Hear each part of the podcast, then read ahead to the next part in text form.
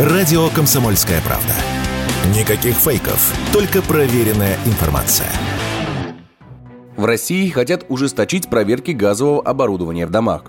Согласно законопроекту, который 5 декабря рассмотрели в первом чтении в Госдуме, за несогласованную установку, демонтаж, замену или перенос газового оборудования людям будет грозить штраф до 10 тысяч рублей для жильцов и до 500 тысяч для юрлиц. Также предлагается в пять раз увеличить санкции для тех, кто не пускает в квартиру специалистов для проверки оборудования. Им будет грозить наказание от 2 до 10 тысяч рублей. Как рассказали эксперты, именно неудовлетворительное техническое состояние газового оборудования, домовых и вентиляционных каналов является основной причиной аварий в жилых домах.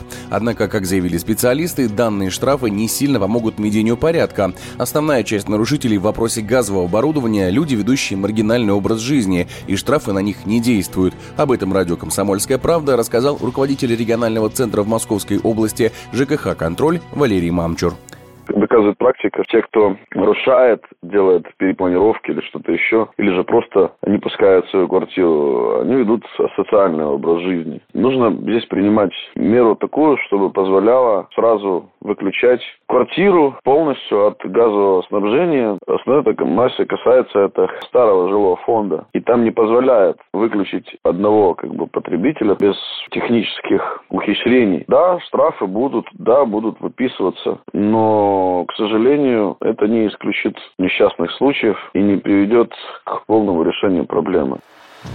По мнению экспертов, гораздо более эффективно будет устанавливать в домах специальное оборудование, которое при возникновении утечки будет перекрывать газ во всем строении до приезда специалистов. Уверенность в этом высказал Валерий Мамчур это все-таки вопрос газоанализаторов. Проще, наверное, лучше э, обязали всех установить газоанализаторы. За чей счет это будет? Либо же за счет собственника, либо же за счет газораспределительной компании. Допустим, тот, кто поставляет газ, тогда будет вопрос другой. Когда идет, если вдруг протечка где-то, тогда газ автоматически перекрывается. Тогда будет меньше таких случаев. Согласно статистике, на 1 сентября прошлого года в 67 регионах страны произошло свыше 150 несчастных случаев с газом, в результате которых пострадали более 300 человек. С начала этого года из-за взрывов газа погибло 36 человек.